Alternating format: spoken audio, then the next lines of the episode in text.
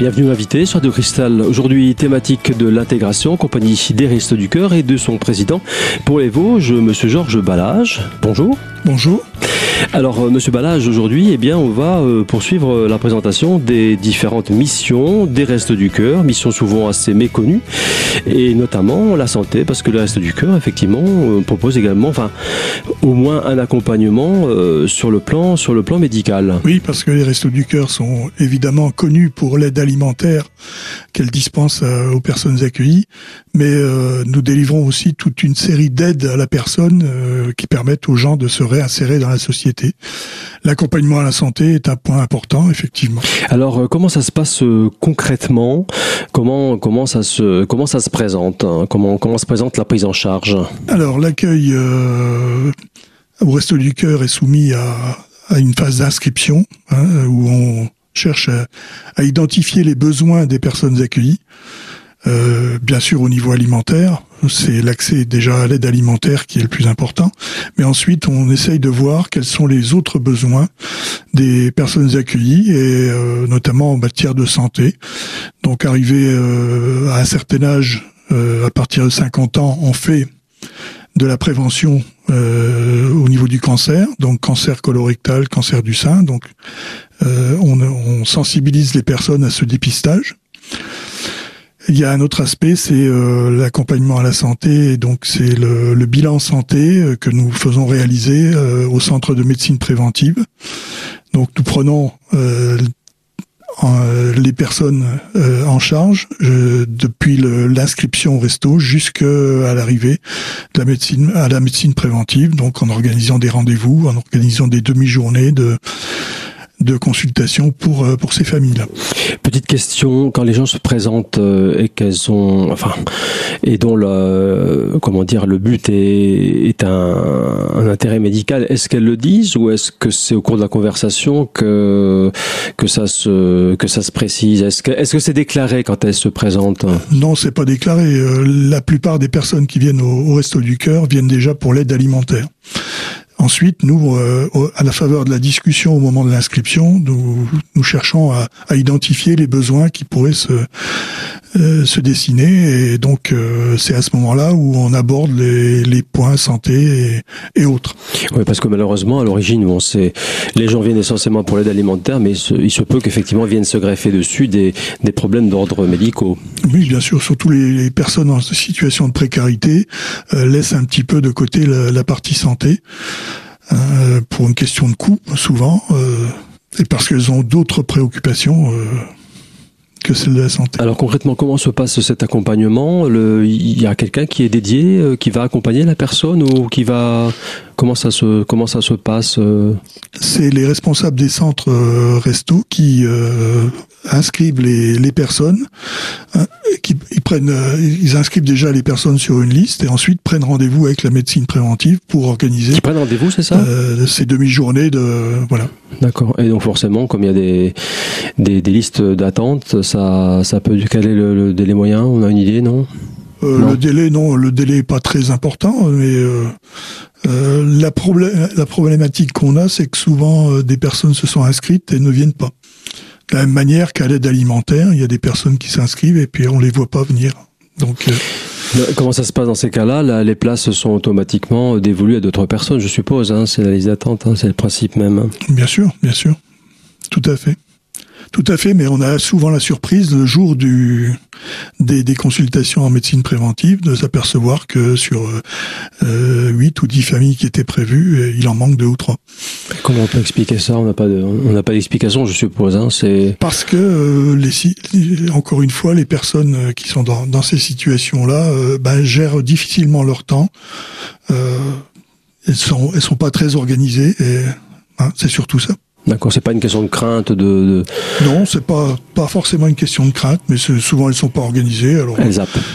Elles oublient, elles, euh, enfin elles ont oublié de noter le rendez-vous. Euh. Autre mission, autre dispositif, euh, le microcrédit, ça c'est beaucoup moins connu. Les Restos du Cœur euh, prêtent de l'argent. Alors, les Restos du Cœur ne prêtent pas de l'argent. Les Restos du Cœur montent des dossiers de, de microcrédit Donc les, les personnes qui n'ont pas accès euh, au, au crédit classique. Et oui, Monsieur Balage, on peut le dire, on n'y pense pas forcément malheureusement, mais euh, toute une frange de la population française n'a pas forcément accès au crédit. Oui.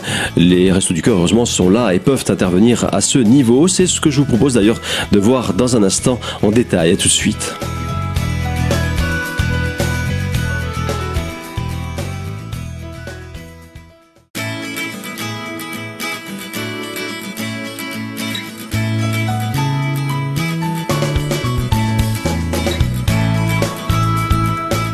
Deuxième partie de l'invité sur Radio Cristal, toujours consacrée aujourd'hui à l'intégration en compagnie des Restos du Cœur et de son président pour les Vosges, Monsieur Balage. Alors Monsieur Balage, les Restos du Cœur, on l'a dit tout à l'heure, montent euh, donc des dossiers de microcrédit à l'intention de personnes en difficulté. Mais est-ce que est-ce que c'est facile pour ces personnes finalement d'entamer cette démarche de crédit? C'est souvent, c'est souvent plus spontané que l'aspect santé. C'est-à-dire les les personnes ont un besoin immédiat. Euh, je, je, prends, je prends un exemple, quelqu'un qui euh, doit postuler pour un poste, euh, pour un travail, hein, mais qui n'a pas de véhicule pour se déplacer. Ah oui. Hein, et qui n'a pas les moyens de d'obtenir un crédit classique dans une banque, euh, peut euh, demander un microcrédit au, au Resto du Cœur jusqu'à environ 3000 euros maximum 3000 euros. Donc on peut déjà acheter à ce prix-là un véhicule d'occasion pour pouvoir euh, au moins se déplacer, aller, aller à son travail. Alors c'est un véhicule, ça peut être une, voiture, ça peut être un scooter, euh, mais les personnes ont parfois besoin de mobilité pour euh, pour travailler et elles peuvent pas elles peuvent pas postuler à des à des postes comme ça qui leur sont proposés si elles n'ont pas les moyens de se déplacer. Quelle est la nature de ce microcrédit? Est-ce que c'est forcément en rapport, nécessairement en rapport avec euh, un projet professionnel ou pas?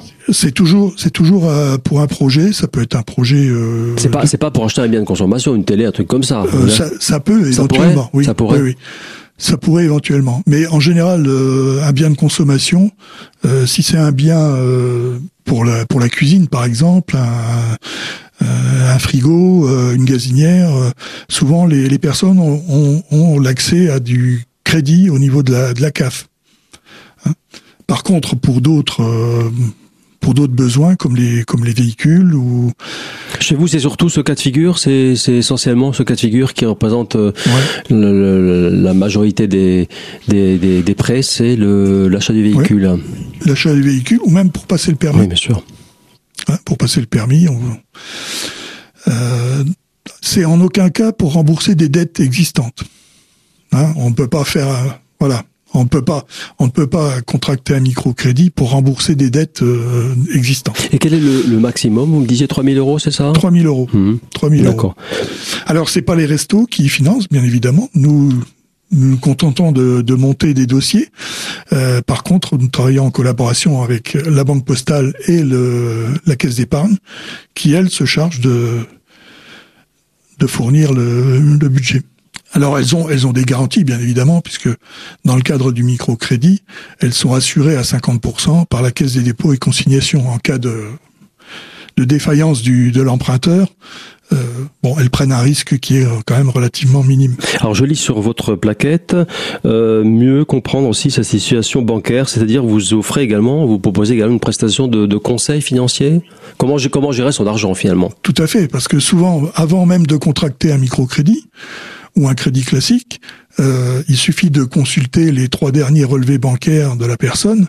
Si on s'aperçoit qu'elle est dans le rouge euh, en permanence, Parce qu'elle ne sait pas gérer. parce qu'elle sait pas gérer, euh, c'est même pas la peine de monter un, un dossier de microcrédit. Il passera pas. Bien évidemment, il faut que la personne soit en capacité de rembourser. Donc la première étape, c'est déjà le conseil budgétaire, examiner un petit peu les comptes, voir où il y a possibilité de, de gagner un petit peu d'argent. Hein, les, les- personnes ont souvent euh, euh, utilisent souvent leur découvert bancaire euh, en s'imaginant que ça leur coûte rien. Or, ils ont des agios qui sont très importants et donc euh, pardon, Parce que c'est pas leur rendre service finalement, effectivement, de leur prêter de l'argent sans, sans faire une analyse financière au préalable, enfin budgétaire. bien sûr, Hein, bien parce que sûr. sinon c'est il faut, faut déjà s'assurer qu'elles sont en capacité de rembourser. exactement. Et Ah, remonter à la source du problème, pourquoi ils ont besoin d'argent? Parce que souvent, et c'est déjà arrivé, Monsieur Balache, qu'effectivement, euh, à- suite à une analyse budgétaire, on se rend compte que euh, finalement ils pourront s'en sortir, et ils n'auront pas besoin de- de- d'emprunter? ça peut arriver, ça éventuellement, comme cas de figure? bah, leur demande, elle reste, elle reste, valable. hein. euh, même si euh, on s'aperçoit que bah, leur situation financière est, est somme toute euh, correcte, correcte, mais euh, ils, maintiennent leur projet. Hein, ils maintiennent quand même leur projet. Il n'y a pas de réticence de la part de, des, des, personnes de, de, montrer leur euh, bulletin de salaire, de montrer leurs extraits de compte. Quand même, ça fait un peu partie de leur de leur intimité quand même. Hein. Oui, bien sûr. C'est la règle du jeu, j'imagine. C'est la règle du jeu. De toute façon, ils n'ont pas trop le choix. Hein. Euh, vous, vous vous présentez dans une banque pour demander un, un crédit, euh, on examine votre situation bancaire, bien évidemment. Donc euh, c'est le cas aussi au resto, ça se fait en toute confidentialité, bien évidemment. La confidentialité, on peut dire, Monsieur Balache, finalement, c'est le maître mot de ce dispositif. Je vous propose d'ailleurs d'en poursuivre la présentation dans un instant. À tout de suite.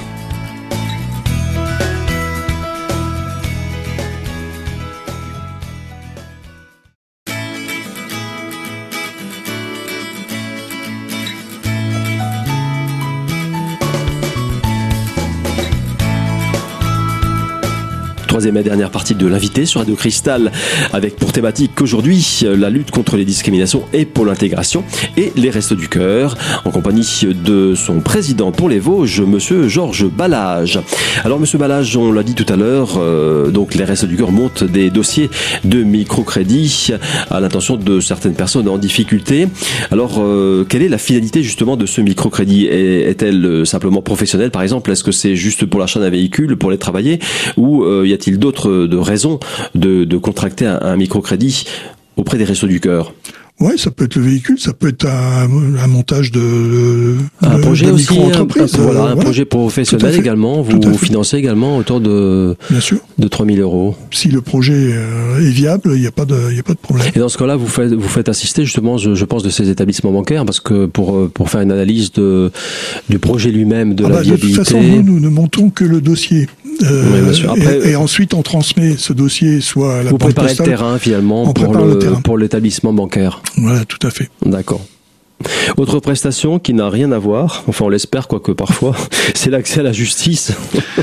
on l'ignore hein, trop souvent, mais effectivement vous avez vous proposez également des prestations euh, d'ordre juridique. Oui, alors de plus en plus on, on, on commence à avoir des contacts avec euh, le tribunal de grande instance d'Épinal hein, pour euh, pour l'accès au droit donc avec euh, avec des personnes qui sont dédiées à, à cette démarche et euh, quand on est confronté euh, au moment de l'inscription à des problèmes de pension alimentaire, des problèmes de et oui finalement c'est lié aussi à une situation hein, ça peut être c'est pas parce qu'on enfin on, on, peut au départ être demandeur d'une simple aide alimentaire oui. mais peut-être qu'il y a autre chose qui se cache derrière Bien sûr à l'examen de la situation de la de la personne on s'aperçoit que la personne est en euh, en conflit avec euh, le conjoint pour euh, pour une pension alimentaire. difficultés financières. Voilà. Enfin, c'est tout un ensemble. Vous avez, vous avez une approche globale. On peut tout dire ça. Hein. Tout à fait.